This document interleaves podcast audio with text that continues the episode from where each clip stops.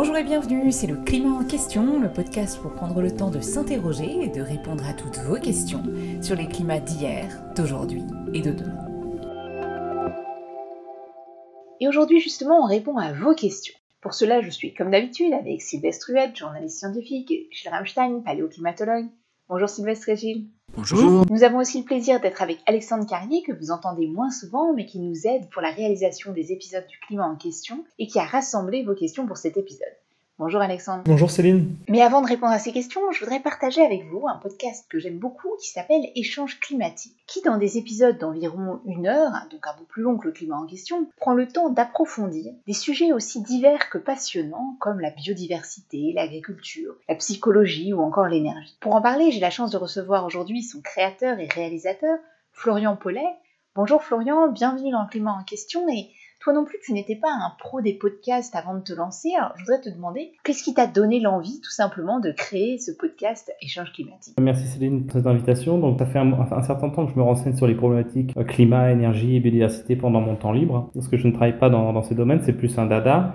Et plus j'apprends, plus j'ai des questions qui me viennent comme euh, comment est-ce qu'on arrive à cette situation, à quoi ressemblera le 21e siècle, quelles sont les solutions sérieuses pour éviter le pire. Et donc j'ai décidé d'interviewer des experts à même d'y répondre. L'idée c'est d'aller chercher la source brute qui ne soit pas passée par euh, le prisme d'une idéologie d'un média parce que l'écologie est, très politique, donc le message final est forcément un peu biaisé. Bien sûr, je suis moi-même biaisé, c'est pour ça que j'essaie d'inviter des personnes avec des opinions hein, divergentes. Et donc voilà, j'ai commencé à partager mes interviews dans ce podcast en début d'année, car euh, je ne suis certainement pas le seul à me poser ces, questions, donc autant en faire profiter les autres. Oui, en tout cas, moi j'en profite bien, parfois même avec des questions que je ne m'étais pas encore posées. J'apprends plein de choses grâce à tes épisodes. Et pour donner une idée peut-être un peu plus précise à nos auditrices et nos auditeurs, à quel type de public l'échange climatique s'adresse principalement? Les, les thèmes abordés étant très vastes, sont évidemment liés à la crise écologique et donc ça, ça a des impacts sur beaucoup de choses malheureusement. Donc je dirais que c'est pour euh, des gens curieux qui veulent euh, comprendre le problème dans son ensemble. Et en même temps, chaque épisode dure, dure une heure. Les invités euh, ont le temps de développer, rentrer dans les détails, donc ça peut aussi convenir à des initiés hum, qui veulent en savoir plus sur, sur un sujet en particulier. Par exemple, j'ai fait, des, j'ai fait des épisodes sur la psychologie pour comprendre pourquoi on ne change pas malgré l'urgence climatique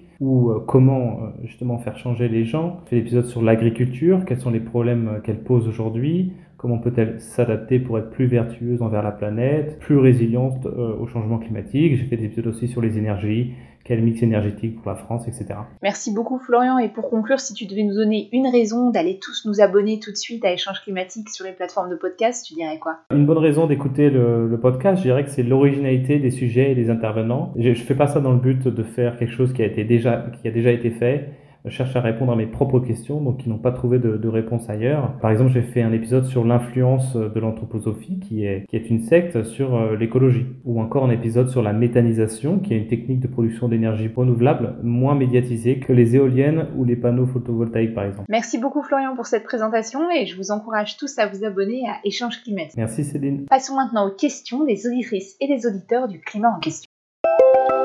Alexandre, on commence avec une question sur les émissions dans ce monde d'après dont on avait parlé euh, dès les tout premiers épisodes du climat en question. Alors effectivement, dans notre, euh, je crois, deuxième épisode du, euh, du podcast, on avait discuté de la baisse des émissions qui, qui avait eu lieu pendant le, la crise du Covid. Et donc un de nos auditeurs avait récemment entendu que les émissions étaient reparties à la hausse et fortement à la hausse. Et donc sa question était simplement de savoir où on en était de ce point de vue-là. Alors Sylvestre, commençons avec toi. Où est-ce qu'on en est? Alors en ce qui concerne le monde d'après la Covid, même si la Covid n'est pas entièrement terminée, ce qui est tout à fait remarquable, c'est que le groupement scientifique qui s'appelle Carbon Monitor a mis au point un système pour suivre pratiquement en temps réel les émissions de CO2 liées aux énergies fossiles, gaz, charbon, pétrole, à l'échelle mondiale, en se branchant sur des indicateurs qui sont très très très proches du, temps réel. Ça couvre pas 100% des émissions, mais ça en couvre suffisamment pour que ça soit très très euh, significatif. D'accord, mais que nous disent leurs derniers résultats? Les émissions du premier trimestre de 2022, janvier, février, mars, sont déjà supérieures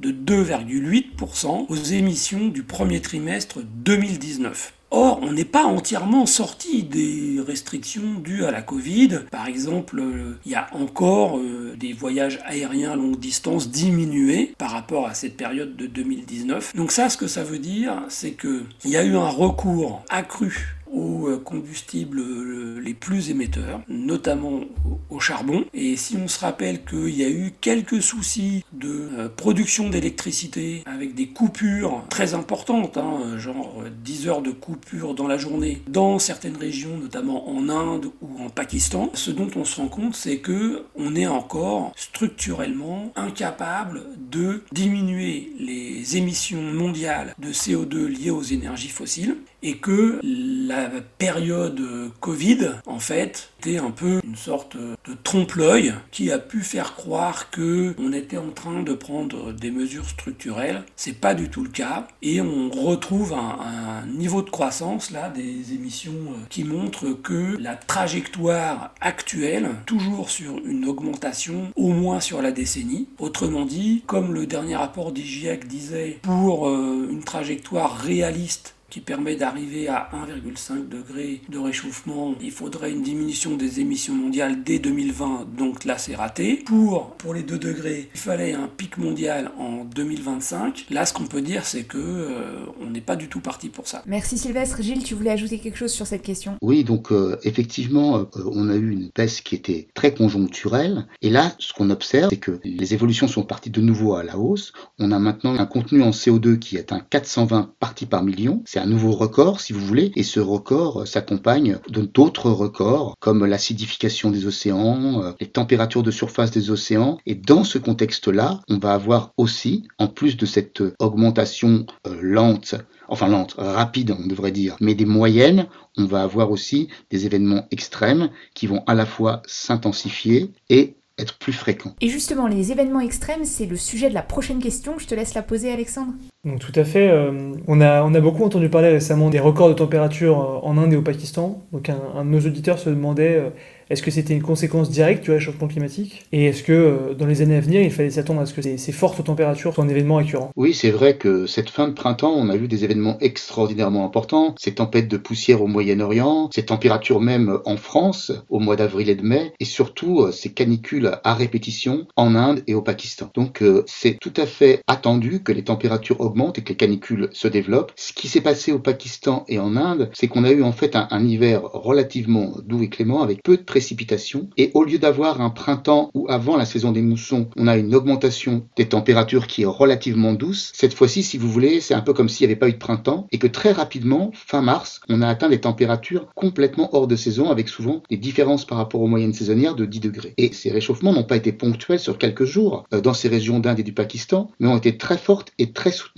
avec des effets caniculaires pendant tout le mois d'avril et le mois de mai, avec des températures qui ont été atteintes de 51 degrés. Alors, ce qui est spectaculaire, en fait, c'est surtout l'effet sur les sociétés. C'est-à-dire que vous avez des, impacts à Lahore ou à, ou à New Delhi, dans des villes qui, elles, concentrent, parce que ce sont des villes, encore plus de chaleur, et ça a pour effet, par exemple, dans des villes où il y a des énormes décharges comme ça, à ciel ouvert, de mettre à feu ces, décharges. Et donc, ce qui, ce qui rajoute encore au caractère insupportable de la chaleur. Donc, on arrive vraiment à des températures de plus de 50 degrés. Alors, on pourrait se dire que euh, ça va se développer jusqu'au moment de température létale, c'est-à-dire des températures où le corps ne transpire plus assez pour euh, essayer de compenser la chaleur, et du coup c'est la, la, mort, c'est ce qui, ce qui, se produit euh, dans, dans, certains cas, surtout pour les vieillards et, les, et, les, nourrissons qui manquent d'eau. Mais en fait, euh, bien avant qu'on atteigne des températures aussi élevées, il y a des effets très importants sur les populations les plus vulnérables. En effet, ces populations-là ne disposent pas de ventilateurs, et évidemment quand vous êtes à des états de, de température aussi importants dans les campagnes, les sols sont complètement craquelés, le bétail n'a plus à manger, et les gens ne peuvent pas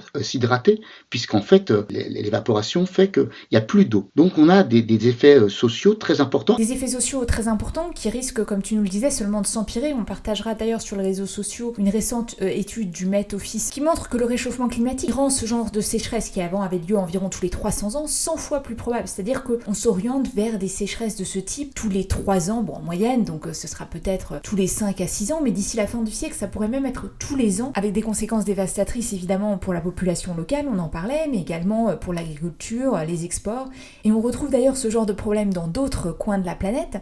On passe à une autre région du globe, Alexandre. Du côté de la France aussi, on a, on a beaucoup entendu parler de, des récents épisodes de sécheresse. Donc un de nos auditeurs se demandait euh, d'où venaient euh, ces épisodes de sécheresse, est-ce que c'était dû au réchauffement climatique, et aussi quelles pouvaient en être les conséquences euh, dans les, dans les semaines et les mois à venir? Alors effectivement, depuis le mois de mars-avril, on a, on a une sécheresse importante qui se développe en France, et effectivement ça c'est tout à fait normal, d'après les, les simulations du GIEC, ça correspond à une augmentation de température importante, et donc à une évapotranspiration importante, c'est-à-dire que les sols évaporent, évaporent leur eau, et donc on a un effet de réchauffement sur un sol qui est de plus en plus sec, donc de moins en moins à même de, de garder de l'eau. Et donc on a un phénomène d'amplification qui fait que euh, on vit et on va vivre au printemps des sécheresses plus importantes avec des remplissages des nappes phréatiques qui sont diminués et donc des problèmes hydrologiques importants dans différents secteurs. Alors en plus, il faut bien comprendre que d'avoir un printemps comme ça extrêmement chaud où on a asséché déjà euh, les sols, c'est un terrain tout à fait favorable à avoir des canicules très importantes l'été, toujours pour la même raison, c'est-à-dire qu'on va avoir un réchauffement qui va se faire sur des surfaces qui ne sont plus à même d'évapotranspirer. Un autre aspect, c'est aussi le fait que quand on a de la pollution urbaine, euh, on a donc des, productions d'aérosols, quand on améliore euh, la qualité de l'air dans les villes, on diminue ces productions d'aérosols qui avaient un effet parasol, c'est-à-dire un effet refroidissant. Et donc en fait, ça paraît peut-être paradoxal, mais en permettant une meilleure qualité de l'air, on diminue les aérosols sulfatés et donc on diminue une composante qui avait tendance à, refroidir dans un contexte de réchauffement, donc d'amoindrir, si vous voulez, le réchauffement. Donc tout ça concourt en fait à avoir des canicules très importantes. Donc globalement, de l'Inde à la France, un message assez cohérent avec tous les épisodes précédents du climat en question, ça se réchauffe et il faut s'attendre à des événements climatiques type sécheresse de plus en plus fréquents. Sylvestre, tu voulais compléter pour la France avec une analyse de Météo France? Météo France vient d'annoncer que les températures qu'on a en France depuis pratiquement début avril jusqu'à maintenant presque fin mai sont absolument sans précédent dans tous les enregistrements euh, thermométriques euh, sur le territoire national, donc euh, depuis pratiquement la fin du 19e siècle. Et ça a déjà des effets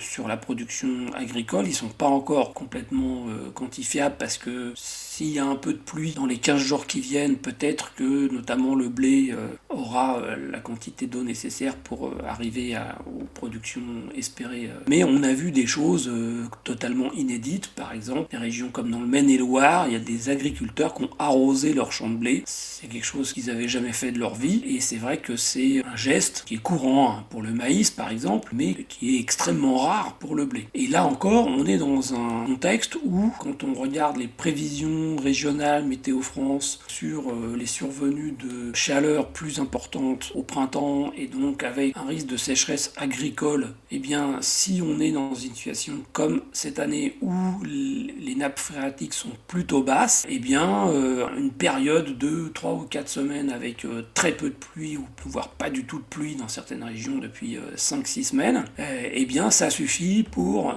provoquer des baisses de production, notamment pour euh, les céréales, qui euh, rendent extrêmement difficile, par exemple, euh, les ambitions qui avaient été avancées par certaines organisations agricoles, comme la FNSEA, tout début de la guerre en Ukraine, disant oui, on va demander à l'Union européenne d'arrêter, par exemple, les interdictions de cultiver pour des raisons environnementales, on va augmenter la production. Ça nous permettra de répondre euh, à la demande mondiale. En réalité, eh bien, il suffit d'avoir un, une météo comme on a là pour que toutes euh, ces euh, ambitions s'écroulent ou pour utiliser une image, fondent sous le soleil. Eh bien merci et ça nous permet de faire une transition vers notre dernière question qui est justement sur la guerre en Ukraine, mais plutôt sur les aspects énergétiques. Oui alors oui, un de nos auditeurs qui se demande justement est-ce qu'on peut se passer des énergies fossiles que l'on importe de la Russie. Donc, euh, est-ce que ce serait possible pour les pays européens de se passer du pétrole et du gaz russe? Alors, la réaction officielle de la Commission des, pays européens, c'est d'abord de chercher des fournisseurs alternatifs, ce qui est euh, logique vu que 36% euh, du pétrole consommé dans l'Union européenne et 41% du gaz venaient de la Russie avant la guerre. Et donc, même si dans le plan que la Commission vient de rendre public et qui est financé à hauteur de 300 milliards d'euros quand même. Il y a des actions très fortes pour euh, accélérer la mise en place de moyens de production d'électricité renouvelable, solaire et, éolien. Il y a quand même une bonne part de cet argent qui est destiné à trouver de nouveaux fournisseurs, notamment en construisant des terminaux méthaniers qui seront espère-t-on, alimenté essentiellement par du gaz de schiste euh, américain. Alors c'est d'ailleurs euh, ce que les États-Unis demandaient à l'Union européenne de faire, enfin à l'Allemagne surtout, en échange de l'abandon du gazoduc euh, sous la Baltique. Mais d'un point de vue climatique, on ne peut pas vraiment dire que c'est une bonne affaire parce que le gaz naturel liquéfié, il est presque deux fois et demi plus émetteur au kilowattheure produit que du gaz de gazoduc, enfin en tout cas le gaz américain, d'abord parce qu'il vient pour l'essentiel de gaz de roche-mer ou de gaz de schiste comme on dit en Europe, avec des méthodes d'extraction du gaz qui provoquent des fuites, etc. Et en outre, quand on liquéfie le gaz et puis qu'ensuite on le regazéifie, on consomme de l'énergie. Et donc quand on fait les comptes, c'est euh, quelque chose qui est euh, plus émetteur, nettement plus émetteur que le gaz de gazoduc. D'un autre côté, on voit bien que là, il y a une décision politique qui est prise, qui euh, écrase tout calcul de détail, on va dire, sur les émissions de telle ou telle forme de, gaz, parce que bah, les pays européens ont décidé, devant le défi lancé par Poutine en Ukraine, de ne plus s'approvisionner en hydrocarbures à moyen terme en Russie, et donc ils sont prêts à en payer le prix. Faut voir aussi que tous les pays ne sont pas logés à la même enseigne, notamment les petits pays d'Europe centrale, euh, Hongrie, euh, Slovaquie, euh, République tchèque, Roumanie, qui sont parfois dépendants jusqu'à 100% de leur consommation du gaz russe. Et donc c'est techniquement complètement impossible de remplacer très rapidement, et même en quelques années, tel approvisionnement, même si on y met les moyens. Eh bien, merci beaucoup Sylvestre et Gilles. Un grand merci aussi Alexandre d'avoir rassemblé ces questions. Et évidemment, on vous invite toutes et tous à continuer à nous envoyer vos questions. Merci à toi Céline. Et évidemment, si vous voulez nous poser toutes questions, n'hésitez pas à nous envoyer un mail. Donc à nouveau, je rappelle notre adresse, le climat en question at ecomail.fr. Et on est aussi joignable sur Twitter, Instagram, Facebook. Et comme d'habitude, un grand merci aussi à Fabrice et et Karim Baldé pour leur coup de main pour la réalisation et la communication autour de ces épisodes, ainsi qu'à Clément Sundum pour la musique originale du Climat en question, qui est un podcast fait maison avec les moyens du bord. Et comme l'a dit Alexandre, vous pouvez nous retrouver sur l'ensemble des réseaux sociaux. Abonnez-vous sur les plateformes de podcast et n'hésitez pas à nous faire part de vos retours en nous laissant des commentaires ou en nous contactant. Et je vous dis à très vite pour un prochain épisode.